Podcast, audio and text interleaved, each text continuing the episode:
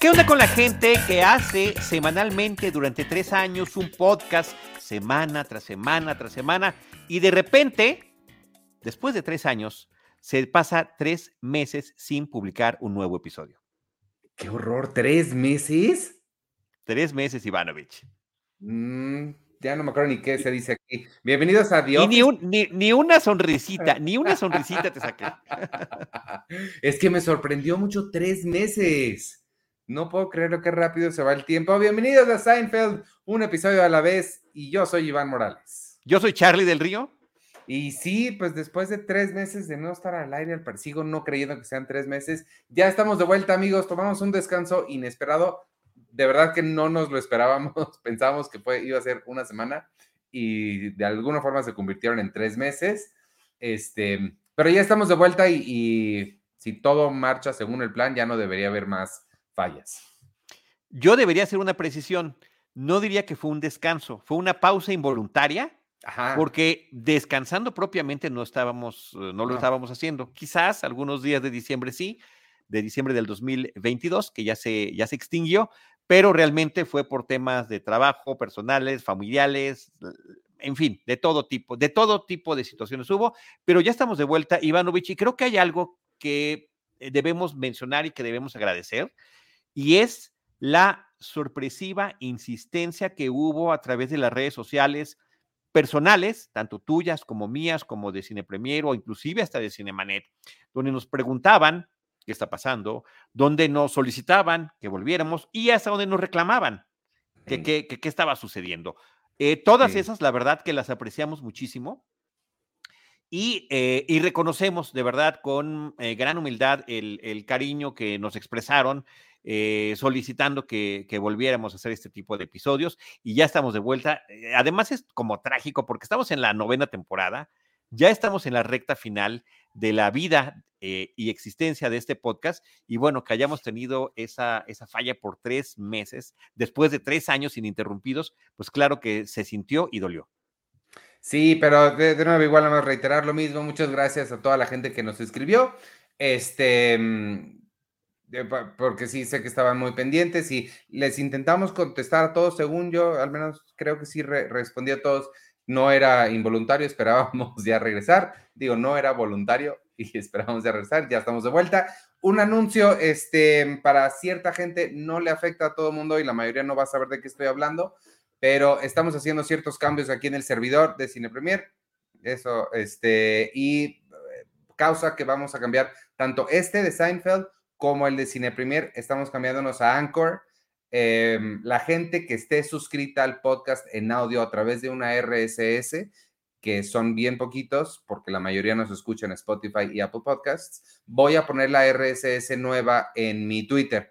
Entonces ahí la pueden encontrar para quien la requiera. De nuevo, la mayoría no les hace diferencia, lo siguen recibiendo en su Spotify, Apple Podcasts, Google, Amazon, donde sea que escuchen solo es para cierta gente que necesita la RCS, pero si no saben de qué estoy hablando, es porque no les importa, no les eh, afecta. Continúen con su vida escuchándonos donde quieran. Esperamos que sí les importe, esperamos que sí les importe. Como sí le importa a quienes ya nos están acompañando en vivo y que nos están acompañando, de verdad que muchas gracias. Carlos Llanas, Gabriela Rosina, Aleja Encinos, Ángel López, un oso de papel, Ibero H. Marín, de verdad, gracias y gracias a todos los que estuvieron insistiendo en que volviéramos. Ya estamos, no es que no quisiéramos, eh, pero pues sí se siente bonito que, lo hayan solicitado y que una vez más nos estén acompañando y mandando saludos. Ivanovich, pues vamos a darle al episodio. Sí, pues con eso vamos a arrancar, si te parece bien. Hoy nos toca hablar del episodio número 7 de la temporada 9. Se llamó The Slicer. No sé cómo le quieras llamar en español, le puse la rebanadora. La rebanadora me parece que es precisa eh, y contundente, porque cuando uno va a la sección de eh, carnes frías en el supermercado, pues tú pides, cuando pides jamón, pides rebanadas de jamón, entonces lo hacen con una rebanadora. Me parece muy correcto. Encontré varios nombres distintos, inclusive el que decía en alguna de los, eh, de los subtítulos, no me acuerdo si de, Netflix o de, o de los, de los DVDs, que ya se me olvidó cuál era, que era, eran además dos palabras. Y dije, no, o sea, slicer es una sola y rebanadora me parece que queda perfecto. La rebanadora me suena como a banda de música de banda. ah, no, no, no, no. No digas esas cosas tan horrorosas. y se transmitió el 13 de noviembre de 1997. Este, y pues empezamos, arranca el episodio de una forma muy eh, curiosa, sorprendente. Yo dije, ah, caray, ¿qué está pasando? Y había pasado tanto tiempo desde la última vez que los vimos que dije, me perdí de algo. igualito, Ivanovich, idéntico. Yo dije, ¿qué pasó? ¿Qué pasó? ¿En, qué momento regresaron? ¿En qué momento está pasando esto? Porque cuando empieza la toma, la primera toma del episodio, vemos a Jerry Seinfeld en una cama con Elaine él está eh, descubierto del pecho, recordemos que él está, creo que inusualmente peludo del pecho, ¿no? ¿Te acuerdas que ya, ya se ha jugado con ese tema en algunos de los episodios pasados y está con Elaine y de repente la toma se va abriendo y nos va revelando otras cosas. Sí, resulta que no nada más en la cama con ella no está nada más Jerry, también está George, también está Kramer y todo es una pesadilla que está soñando Elaine porque le dice que ellos van a estar con ella todo el tiempo, en todos lados, van a ir a sus citas, van nunca la van a soltar, lo cual creo que nos habla también un poquito de este eh, tema recurrente que ya hemos comentado varias veces, que nunca es muy explícito, pero que siempre está un poquito latente y es Elaine tratando de desafanarse un poquito de ellos, siempre marcando como su línea, como su, oigan, somos, estamos demasiado organizados. Totalmente. Y que está lidiando con ese, es una representación de este aprisionamiento que tiene, porque además en esa misma cama donde están los cuatro, que además es una escena eh, ¿no? que incomoda, creo que hasta el espectador, y, y, por supuesto que más a ella, que lo estamos viviendo a través de sus ojos, se siguen peleando con sus mismas rencillas de siempre y sus mismas nimiedades que son efectivamente las que ella ya no tolera, ¿no? Hasta que de repente empieza a sonar una alarma de despertador este, y ya vemos que efectivamente se trata de un sueño.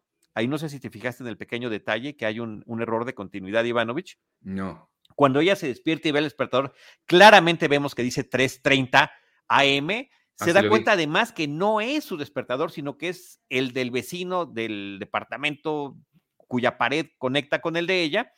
Y hasta empieza a pegar en la pared. Y cuando se aleja la toma, dice 329. El, en, la siguiente, en el siguiente corte dice 3.29 el reloj despertador. Ya se ven más chiquito, pero, pero así se ve. Así que está ese pequeño error de continuidad. Y antes de continuar con el episodio, el último dato que me parece que es muy importante mencionar y que viene en la información del DVD es que esta em, escena inicial solamente apareció durante las transmisiones originales en NBC.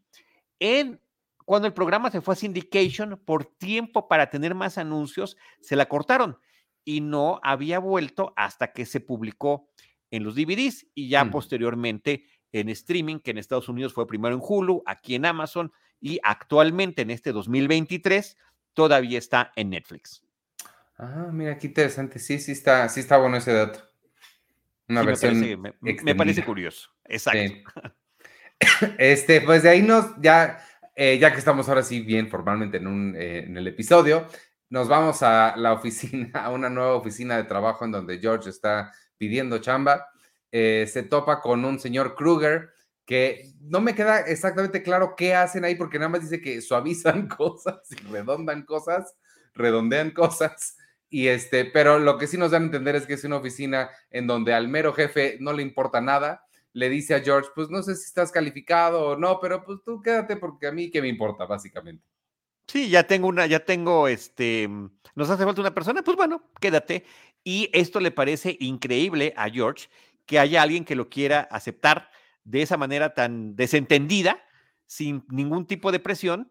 Y bueno, eso va a tener alguna eh, repercusión importante a lo largo del episodio. Y el otro dato curioso es que se sale primero este señor que será su nuevo jefe, Kruger, y cuando voltea al escritorio, descubre una fotografía familiar, George, de este individuo con su esposa, con sus dos hijos, están en la playa, están por supuesto en traje de baño, y en la parte de atrás, como pasando casualmente, está un joven George Constanza que todavía tenía cabello en aquel entonces. Con, con mucho más cabello. Pero bastante, bastante más. Este, y pues sí, pues sale de ahí, de ahí nos vamos a la, cafetería, que ya, ya la extrañábamos. Em, George les está contando a Jerry y a Kramer de dónde es que conoce al señor este, les cuenta de la entrevista y les dice es que lo que sucede es que yo lo conocí hace, bueno, me topé con él hace muchos años en un día en la playa, el incidente de la grabadora le llama, eh, resulta que George se metió a nadar al mar, cuando salió no encontró su ropa, vio a unos niños jugando, les echó la culpa a los niños porque George agarró su grabadora y la aventó al mar Obviamente el papá, que es el jefe de este Kruger, estaba enfurecido con él y le dijo que le tenía que pagar toda la, la, grabadora, porque además George resulta que se volteó y vio su ropa flotando en el mar, porque pues la María había subido y se la había llevado. Y George para salirse del problema le había dado una dirección falsa y ya, se desentendió y pues ahora resulta que se lo ha vuelto a encontrar. Así es. Ahora, lo, interesante del dato, que cuando hace esta anécdota y este recordatorio, eh, George a Jerry le dice que fue en 1989, que es el año en el que surgió, en el que, en el que se eh, salió el primer episodio, ¿no? Ah, y claro. El primer episodio de Seinfeld Chronicles en aquel entonces. Y el otro dato, pues, es quién es este jefe. La verdad que solamente tiene cuatro episodios, pero a mí, me, en mi recuerdo general de la serie, me queda como uno de los jefes importantes a lo largo de la historia de George Constanza en, su existencia en Seinfeld.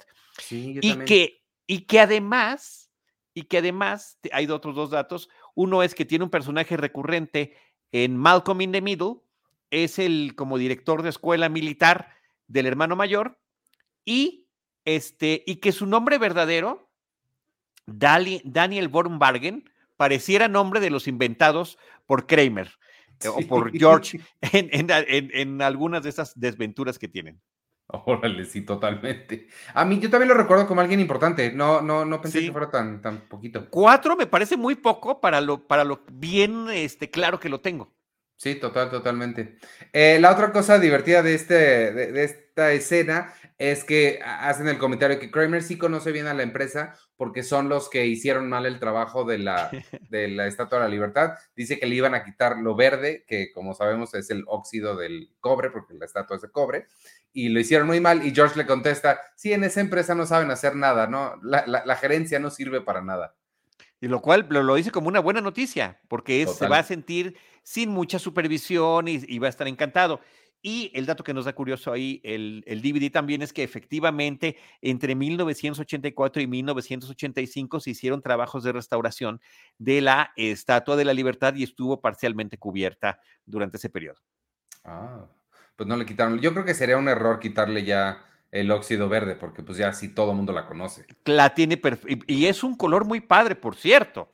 Sí, producto de esta reacción química de estar frente al mar, el, material del que está hecho y demás. No sé si alguna vez viste la serie Fringe, Sí, claro, cómo no. Bueno, en esa serie que tenían estos mundos paralelos, en el que sería el nuestro, la Estatua de la Libertad es verde, pero en el otro conserva su color original. Ay, no recuerdo eso. Oh, no, eso era sensacional porque eso era una de las, de las claves para identificar cuál estabas viendo, cuál realidad estabas viendo. Sí, me acuerdo que me gustaba mucho Fringe. A lo mejor no lo terminé, tendría que, tendría que meterme a, ah, ver. Sí, yo sí la terminé, pero fíjate que sí, creo que la última temporada y, la penúltima baja bastante la calidad. Mm. Este, bueno, pues también Kramer, la otra cosa que le sugiere a George es que lleve la foto a que la retoquen, que le quite el, a, a él y este, y la vuelve, se la robe, que le quiten a George y la vuelva a dejar ahí. Él dice que él lo hizo una vez con Gerald Ford, a quien quiso sacar de una foto que había tomado con él. Y este y Kramer, siendo Kramer, se pelea con el sándwich. Exacto, exacto. Sí, bueno, porque no le gustaba el tipo de rebanadas que tenía el sándwich. Y no nada más arruina el suyo, sino también arruina también el de Jerry. Este, oye, em, bueno, ahorita, ahorita voy con, con, este otro dato. Te lo doy en un minutito más. Tiene que ver con el actor que hace al jefe, a Kruger al ah, jefe de Constanza. Ok, bueno, pues de aquí nos vamos al departamento eh, de Jerry y Kramer, como pues está muy molesto porque dice que hace 13 años no come un buen sándwich, se compró una rebanadora de jamón porque ya se va a hacer él sus propios sándwiches desde cero, lo cual no me, híjole, no me parece tan descabellado como te lo hacen querer, o sea, creo que la idea de tener como toda una cosa para hacer, sí suena padre, sí me suena, me suena atractiva la idea. Te, sí, te, ¿tienes el espacio suficiente en tu cocina para, para una máquina de este, de este calibre? No tengo espacio, pero tengo la voluntad.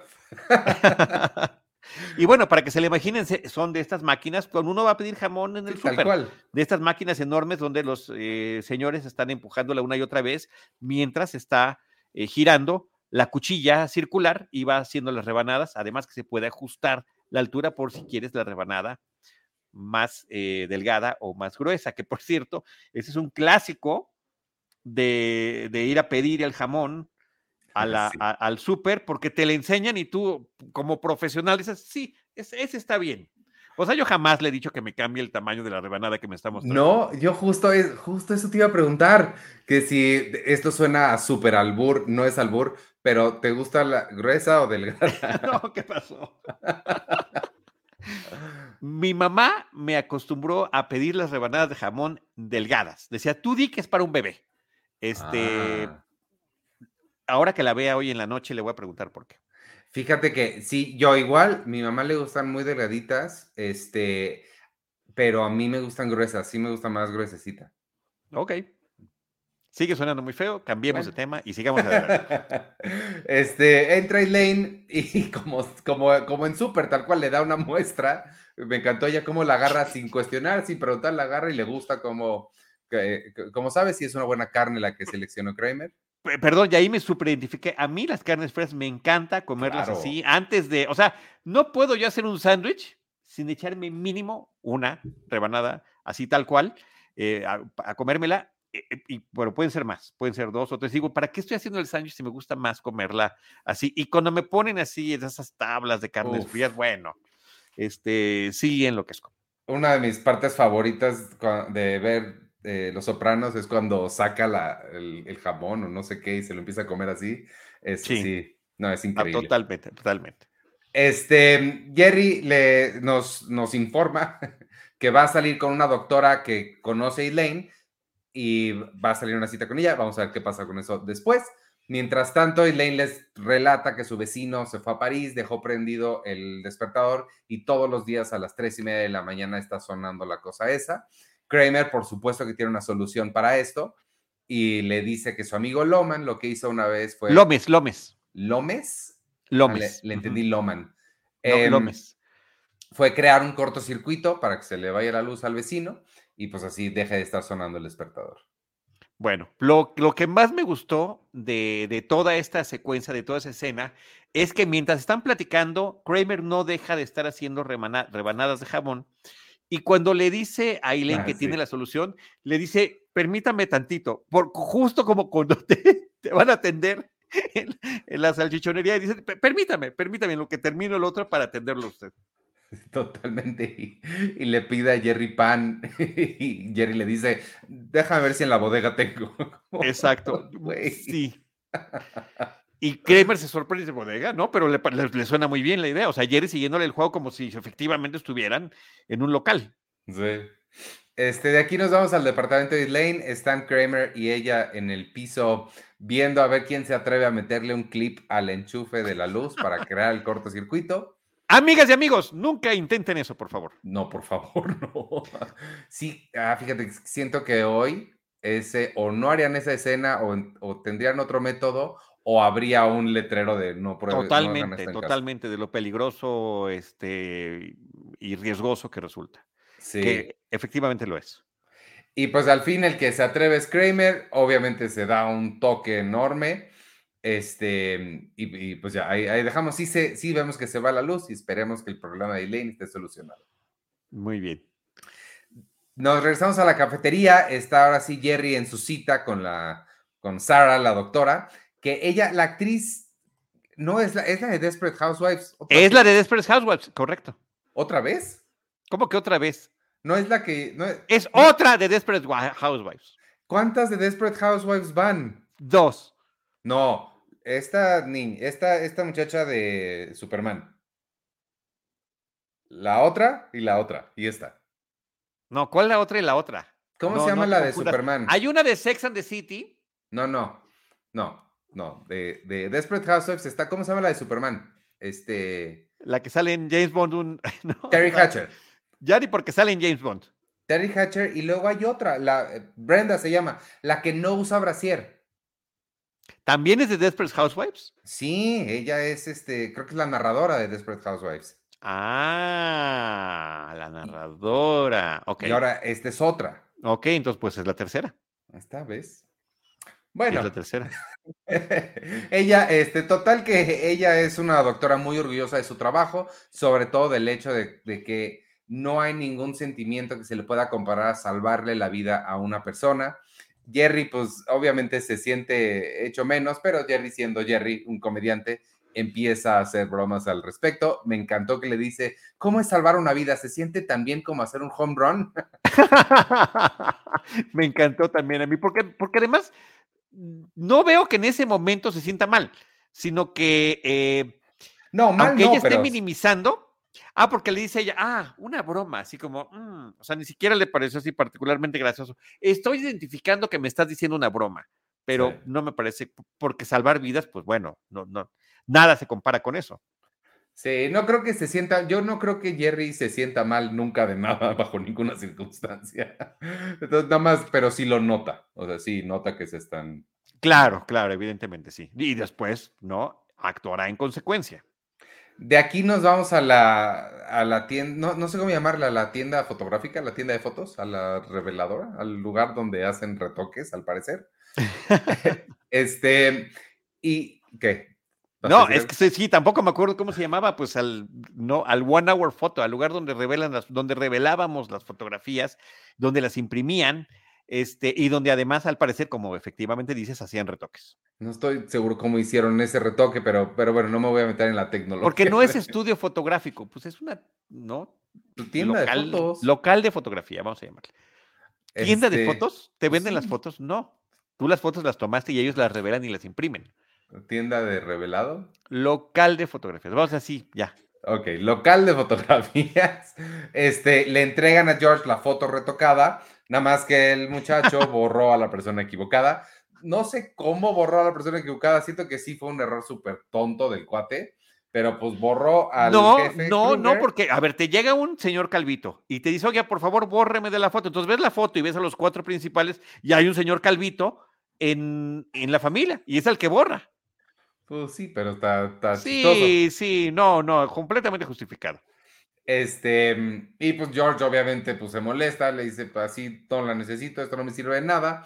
Y todavía el muchacho le dice, es que has perdido mucho pelo.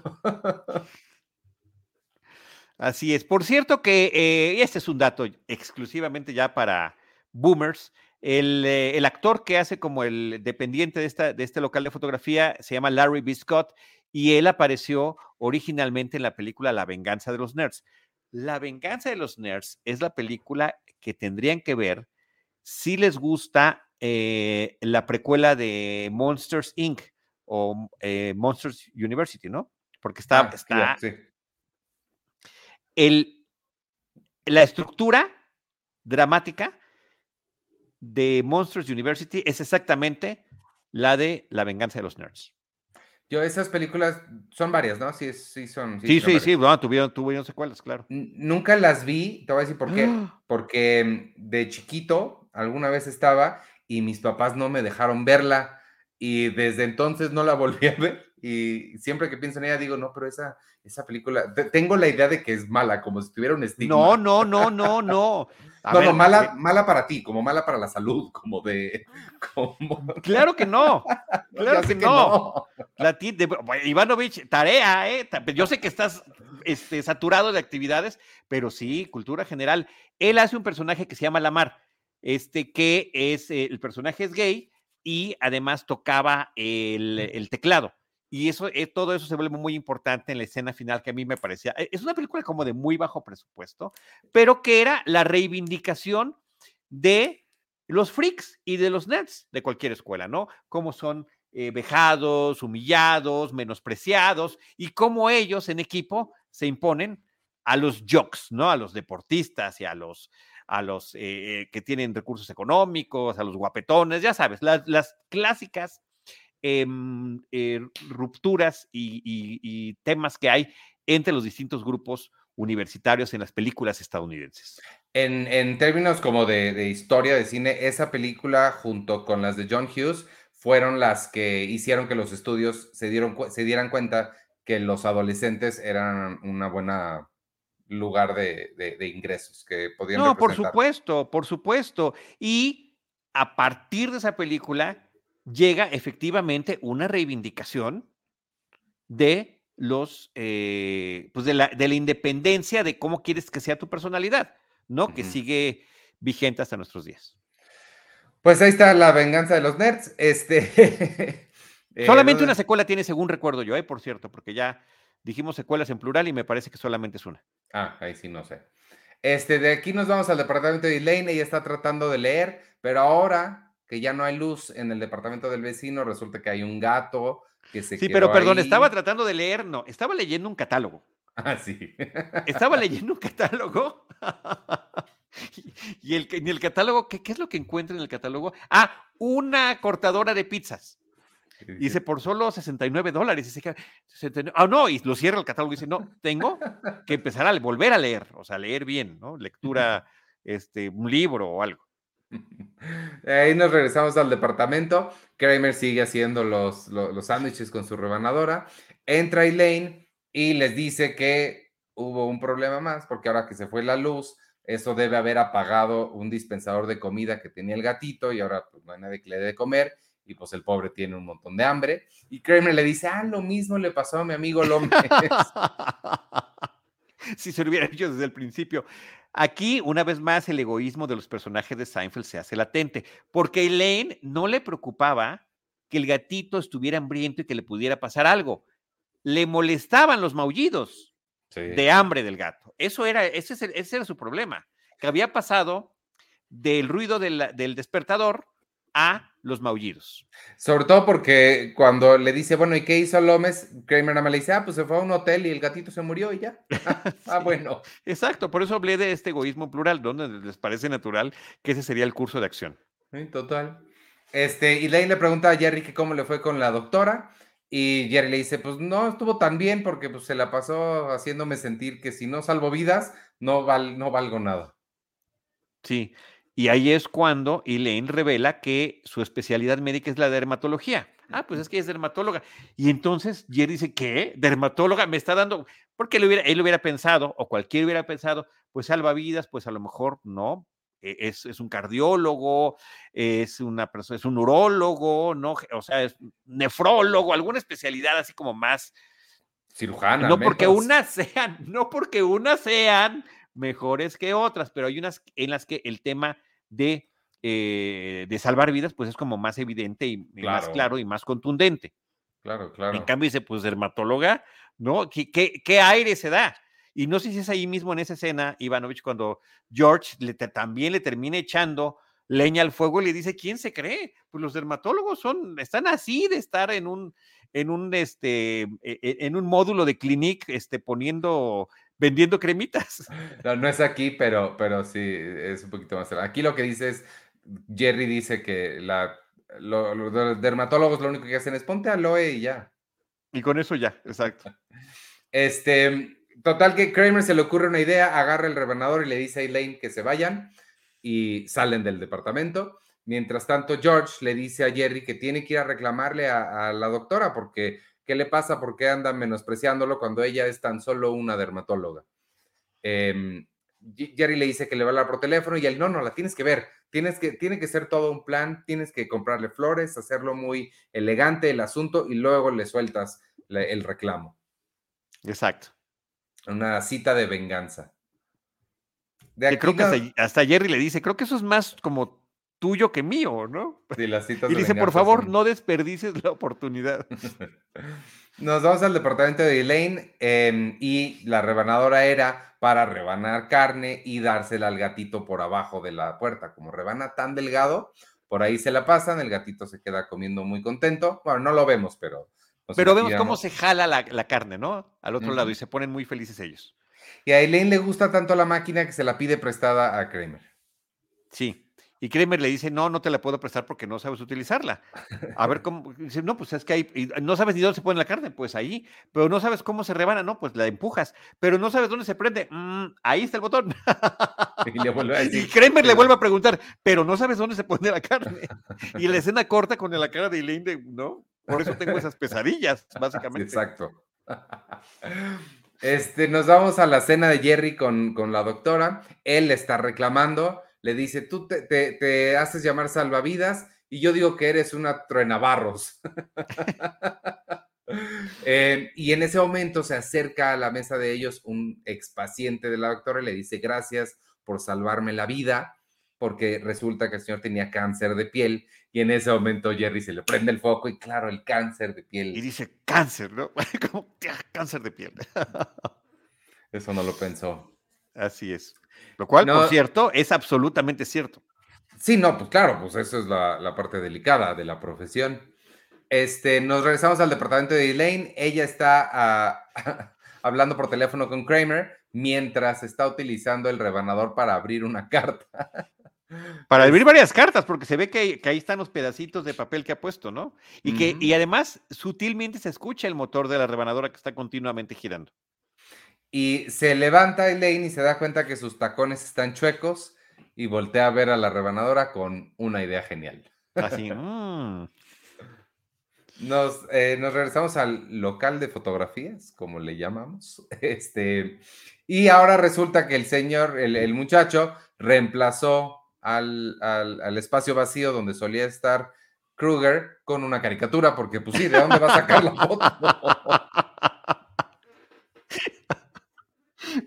pero con una caricatura, una caricatura verdaderamente simplona. Quitó a George del fondo, porque además le dijo pues, que había cambiado mucho con, con habiendo teniendo, tenido pelo en aquel entonces, y le pone esta caricatura a esto. Lo increíble de todo esto es que la anécdota viene de Jerry y de algo que le pasó en México, donde un fotógrafo le ofreció, no nunca dijeron en qué parte de México, eh, ni cuándo sucedió esto, ¿no? Por el caso es que le toman una fotografía a Jerry por 5 dólares, algo pasó mal en la fotografía y se le hizo muy fácil al fotógrafo dibujar a Jerry. y le dijo que ahí estaba su foto y que esa es la inspiración para esta anécdota del episodio. Wow, no me imaginé que eso viniera de la, de la vida real. Ah, ah. pero cuando dicen eh, pasó en México, dices, sí, o sea, sí. Chale. Cuando pasa en el episodio, dices, ah, qué ridículo. Oye, pasó en México. Ah, no, entonces sí. Sí, sí, tiene, tiene sentido. Este, me encanta eh, lo que le dice el muchacho, es si necesitas una foto, pues consíguete una cámara. claro. Exacto. Nos vamos al departamento de Jerry. George em, les está eh, platicando el problema, le dice, pues es que la única forma de arreglarlo es con una fotografía sin camisa. Eh, y no quiere renunciar, no quiere dejar ese trabajo porque pues no les a nadie le importa, entonces es el trabajo perfecto para él, ¿no? Porque todo es un relajo ahí. Sí. Por cierto, cuando le enseña la foto a Jerry y Jerry ve el dibujo, le dice parece un personaje de Peanuts, de las tiras cómicas de Charles Schulz, y que por cierto, aquí en México nunca se le ha llamado Peanuts a la mm, ni a la ni a la tira cómica ni a las eh, e, este, animaciones o películas que ha habido. ¿De qué manera le decimos, Ivanovich? Charlie Brown. Hay dos formas de decirle a Peanuts en México. Yo les digo Charlie Brown o Snoopy. Exacto, Charlie Brown o Snoopy. Cualquiera de las dos. Tanto en Netflix como en el DVD viene Snoopy, sustituyendo ah. Peanuts. Sí, pues es que Peanuts está raro. Claro, cacahuates, ¿no? Cacahuates con este. Y, ah, y entra Elaine pidiendo unas pinzas porque algo tiene que arreglar de la, de la rebanadora. sí. Eso está bueno.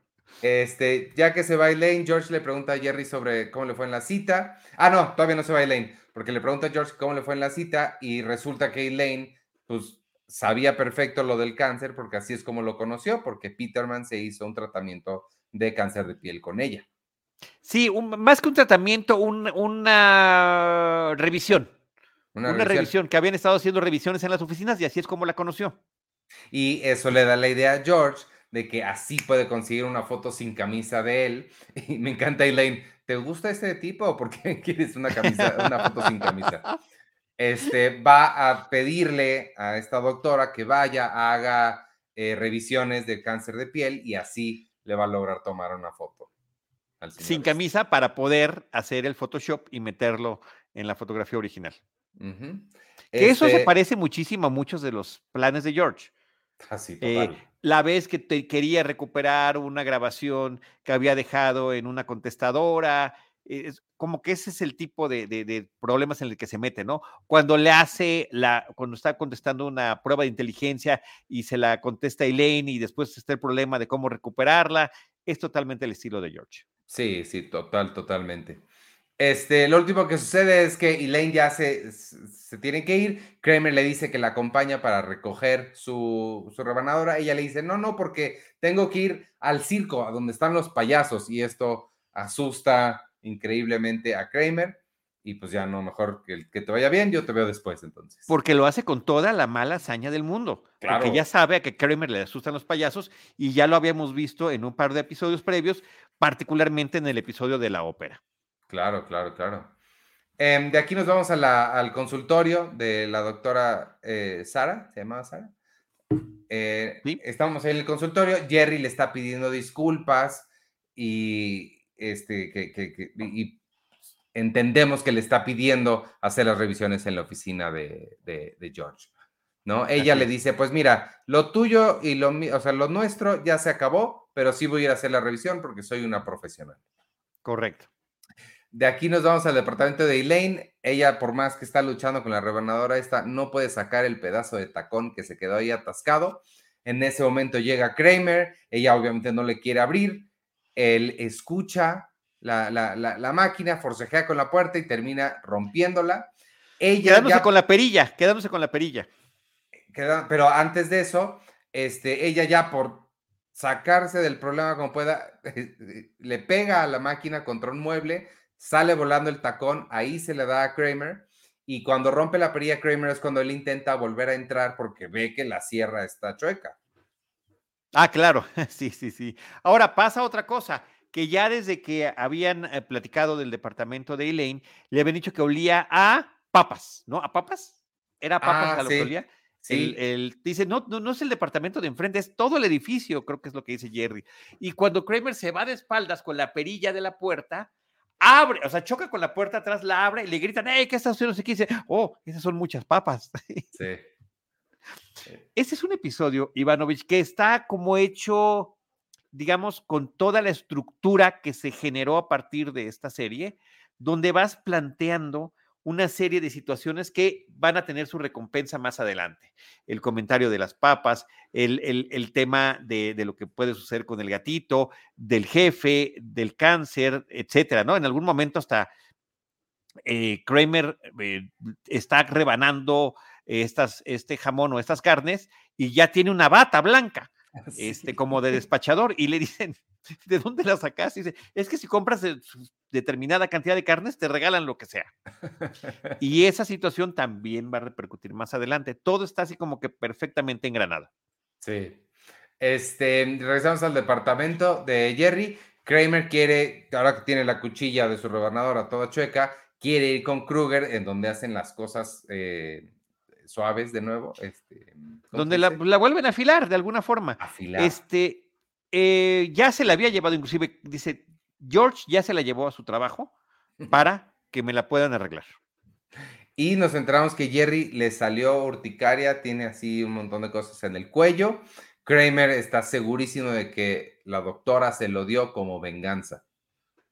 Sí. De alguna forma lo infectó. Y, y dijo Jerry, sí, efectivamente, en algún momento me tocó la cara. Eh, nos vamos al departamento de Elaine rápidamente nada más para ver que ella pues, no puede salir porque Kramer le quitó la perilla a su, a su puerta. Nos regresamos a la oficina de George y George está ahí con la doctora, le pide ver el, archivo de, de, Kruger. En ese momento entran Jerry y Kramer. Kramer trae esta bata que mencionabas, que pues una de dos, o es carnicero o es doctor. Exacto. Este, Jerry le reclama a la doctora que le dio urticaria. Ella le dijo, se está sugiriendo que yo a propósito te infecté de algo. Y por supuesto se ofende, se va, no termina de hacer lo que estaba haciendo. Y em, la única solución es entonces pedirle a Kramer que se haga pasar por un doctor para que le tome la fotografía al señor Kruger. Ahora, la idea se la da el mismo Kruger porque George estaba desesperado de que ya se había ido la doctora y en ese momento llega Kruger, ve a Kramer de bata y pues cuando va a tener el estudio le dice, doctor, este, vamos al examen. Pues sí. Y entonces ahí se le ocurre a George que efectivamente, y bueno, y cuando le da la misión a, Kramer, Kramer por supuesto que se pone, eh, vamos a ponerlo entre comillas, en personaje, ¿no? Ya sabes que se vuelve un poco altanero y trata de inventar palabras y que todo lo dice mal. Muy serio, se lo toma muy en serio. Em, nos regresamos al departamento de Elaine. El gatito sigue llorando del otro lado de la, de la pared. Elaine ya no puede más, prende el radio y le sube a todo lo que da el volumen y, se, y hace su típico baile clásico de Elaine, que fue muy padre ver. Sí, es cierto, por cierto, sí, es cierto. Este, nos regresamos a la oficina de, George con el señor Kruger, le toma la foto Kramer, ya le toma la foto sin camisa y además le hace una revisión porque pues por supuesto Kramer sabe lo que está haciendo. Em, le dice, he visto todo tipo de lunares, he visto lunares que tienen sus propios lunares. he visto lunares que pueden cubrir a dos personas. y cuando sale Kramer, deja a Kruger adentro en la, en la sala Sale Kramer con George, le da la foto y le dice, ¿qué crees? Fíjate que sí le encontré un lunar que se ve muy raro y este, pues hay que tratarlo, pero George, pues obviamente le dice, pues vamos, dile que vaya con un doctor. Y Kramer le dice, pero ¿cómo un doctor que estudió en Juilliard, que no sé si hay una escuela de medicina que se llama Juilliard, pero la famosa... No, es broma, es, broma, hace referencia a la escuela, exacto, a la escuela de artes y música. este, le dice, ¿cómo un, un doctor que estudió ahí lo va a mandar a ver otro doctor. No, no, déjame, voy por mi rebanadora. Qué burro. Este, total que George le dice, no, no, no voy a permitir que suceda eso. Me gustó la sensatez de George. y este, y todavía Kramer se enoja y le dice, ¿sabes qué? Te voy a apuntar en tu, en el registro. Y se pone a hacer rayones. Sí, que, ahí, va, llegando, llevando todas sus notas como si efectivamente fuera un médico, ¿no? Pero lo, interesante es que sí le pareció que era un tema serio. Sí. Y en una época antes de Internet y WebMD, lo único que quedaba son libros, pero eso lo vamos a ver en unos minutos, porque primero nos vamos al departamento de Elaine. Ella está hablando por, sigue la música tocando a todo volumen. Ella está hablando con un cerrajero, el vecino le grita que ya le baja su música y la respuesta que le parece lógica a Elaine es, ya estoy hablando con un cerrajero, en lugar de nomás bajar la música. Este, y de repente se van las luces, entendemos que pues el otro vecino ya le causó cortocircuito a ella. Efectivamente. Las canciones que había estado escuchando Elaine, eh, en la primera escena es Slow Ride, cuando prende la música justamente para dejar de escuchar los eh, maullidos del gato, y después y Nagara Davida es la, la, la que estaba eh, escuchando cuando le cortan la música. O sea, no pudo haber escuchado, ella iba a escuchar pues, seguramente la versión de 25 minutos de la canción y pues termina siendo interrumpida. Les debe haber salido bien caro. Sí, ya estaban en un, fíjate, antes no, eh, tenían que inventar sus propias canciones eh, y músicas de fondo que querían emular alguna otra cosa y aquí ya podían hasta comprar dos canciones importantes para, para un episodio. No sé en ese momento cuánto costarían las cosas, porque cuando lo firmaron todavía no tomaban en cuenta DVDs y demás este, eh, lugares donde se distribuía la, serie, pero en The Office, eh, ves que escucho el The Office Ladies, hablan de la música que compran y sí, bueno, ahí pagaban 60, 70, 80 mil dólares por un pedacito de una canción, entonces no, no, no, no es barato hacer eso. Exacto. Eh, bueno, nos vamos al departamento de Jerry. George les presume que lo de la foto sí funcionó. Me dio un poco de lástima no ver esa escena, pero pues George nos la cuenta, nos dice que sí le funcionó bien, la cambió y todo, todo está resultando. Jerry sigue con la urticaria esta, no se la logra quitar y en ese momento entra Kramer. Aquí es donde te digo que sin internet lo único que quedaban eran los libros y por supuesto Kramer tiene un libro de, dermatología, porque ¿por qué no lo tendría? Eh, y le muestra el lunar que tenía, que le vio al señor Kruger y le dice, mira, es esto y esto y esto, y pues parece que sí puede ser algo delicado que se debería tratar. Sí. Em, no sé si se menciona la, se menciona la palabra carcinoma. Sí, George le dice, pues le voy a decir que vaya con un doctor y ya. Y el libro se lo queda a Jerry y, em, empieza a ver qué es lo que él tiene y resulta que es una alergia a un limpiador de metales. Por supuesto, en ese momento sale Kramer limpiando su sierra con la toalla del baño de Jerry, que sí también. o sea, no, manito. Y le dice, Jerry, con esa es la toalla con la que yo me seco las manos y el rostro. Esto es lo que me dio el, esta, esta reacción. Y todavía Kramer, ah, pues entonces la, e, el líquido este ha de estar causando reacción a lo que sea que te puso la doctora. o sea. Em, bueno, de aquí nos vamos a la oficina de George. Eh, George le dice al, señor Kruger del lunar que encontró. Y el señor Kruger le dice, mira, pues la verdad no estoy nada preocupado porque mira, te voy a enseñar esto. Y saca la fotografía que le acababa de dar George y le dice, mira, ese lunar que tengo está en esta foto que es de hace 10 años. Entonces, no me preocupa para nada. y le empieza a relatar la historia de aquel día, nada más que obviamente la versión de Kruger es que un tarado llegó a echar las cosas de sus hijos al mar. La no, no, no, no. Primero que, que, un, que alguien que no les cayó bien se había sentado junto a ellos y que cuando se fue a nadar, él y sus hijos aventaron sus cosas al mar. y que después el otro tipo se había peleado con ellos. Y claro, pues esto enfurece a George y ese plan que ya le había salido también por primera vez en la vida, le había salido un plan bien a George y lo tiene que deshacer, revelándole toda la verdad. Y lo mejor es que no lo corren porque ahí no le importó. No, y, además el Kruger le dice nada más, oye, pues efectivamente has perdido mucho, mucho ah, cabello. Sí. Este, pues de ahí termina el episodio formalmente, nos vamos nada más al pequeño epílogo, estamos afuera del departamento de Elaine, siguen sin poder abrir, ella está adentro y a través del hoyito del picaporte le están pasando carne, eh, y aquí es donde George nos dice que pues no lo corrieron porque realmente no le importó, y Jerry fue a otro dermatólogo para que le tratara lo de la urticaria, y ¿qué le recomendó? Ponerse aloe. aloe. Sí, mira, aquí unos datos adicionales sobre, sobre el, episodio. Ivanovich, uno es que em, estaba planeado que sí corriera Kruger a Constanza, pero cuando vieron al actor interpretándolo, les gustó mucho y pues, por eso quisieron que se volviera un personaje recurrente.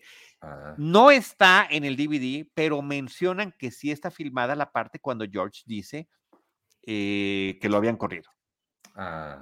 Entonces sí cambiaron eso justamente por la interacción, que son estas cosas padres que suceden ya a la hora de estar filmando una película, filmando un episodio. O sea, hay cosas que suceden en el momento y que generan ideas de dicen, bueno, este personaje está tan padre que efectivamente deberíamos de conservarlo. Entonces eso me parece que, que es interesante con el episodio. También la escena, cuando George cuenta por primera vez la escena, la escena de la playa, eh, le está diciendo George, pues dice George, llegué, me senté y ya sabes, al lado, eh, eh, dos niños con los papás, te podrás imaginar cómo estaba. Y Jerry le dice, sí, familias, ¿no? O sea, no les habían hecho nada, simplemente le había molestado que una familia estuviera al lado de ellos, cuando a la familia también les había caído gordo que este fulanito llegara y estuviera ahí sentado. Por eso había una animadversión de ambas partes, ya para ser justos eh, con ese dato. Entonces, me parece que está padre. Y el otro dato también que es, que es curioso, acuérdate que hay un episodio donde Jerry no quiere admitir que sí veía Melrose Place y que, eh, porque quería salir con esta mujer que trabajaba en la policía y van con el detector de mentiras. ¿Te acuerdas de ese episodio? Sí, sí, sí. Y entonces le empiezan a hacer preguntas de los episodios y resulta que sí lo veía. Marcha Cross, la que hace la doctora Sara, salía también en Melrose Place, además de, además de Desperate Housewives posteriormente. Wow. Este, mm, pues muy bien, me, gustó mucho este episodio, fue un grato regreso. Este, mm, me la pasé muy bien y pues, pues nada, pues no sé si tienes más datos o ya nos vamos despidiendo. Ya nos vamos despidiendo, esos eran todos los que traía. Está bien. Pues vámonos entonces. Muchas gracias a todos los que nos, nos vieron aquí en vivo o quienes nos estén viendo o escuchando después a través de Spotify, Apple Podcasts o donde sea que nos escuchen. Recuerden, si necesitan, si son del caso que necesitan la RSS, este, mm, la puse en mi, en mi Twitter. Y sin nada más, nos vemos la próxima semana. Ahora sí regresamos semanalmente. Yo soy Iván Morales. Hoy hablamos de el episodio número 7 de la temporada 7, de la temporada 9 de Slicer y adiós. Sí, oye, y, muchas gracias a todos los que nos escribieron. De verdad que hubo bonitos comentarios. Voy a leer algunos, Ivanovich, perdón, ya no estábamos despidiendo, pero la verdad que sí, estoy, estoy muy agradecido. Vero H. Marín pone Milagro de Navidad. Eh, un oso de papel puso, no lo puedo ver en vivo, pero dejo mi like. Ángel López, por supuesto, nos manda buenos saludos. Aleja Encinas, wow, qué bueno que lo retomaron. Eh, Gabriela Rosina pone, volvieron, saludos de un argentino viviendo en Chile. Eh, Carlos Llanas, ya estoy aquí. Gabriela Rosina, muy lindo verlos de nuevo. Jesús Amarillas, hola Jesús, que, por fin de vuelta. Pablo Pivato, milagro de mi cumpleaños, gracias por volver, gracias al contrario a, ti, Pablo, y a todos los demás. Marquilete pone, hola, no puedo creer que los encuentro en vivo nuevamente, qué momento para estar vivo, muchas gracias. Eh, Jesús Amarillas pone, ja, todos sorprendidos y felices de estar aquí de vuelta. Matías Sebastián dice, no, tenía mi hora Argentina, México, me perdí el regreso, pero ya se podrá ver en la eh, en la repetición. Y bueno, Mark Lay te pone peliculón La venganza en los nerds. Eh, en fin, varios comentarios. Así que muchas gracias a todos. Elizabeth Enciso Luebert nos pone una manita así, así que muchas gracias. Yo soy Charlie del Río y me pueden seguir como arroba Charlie del Río y también en arroba Cinemanet. Listo. Adiós.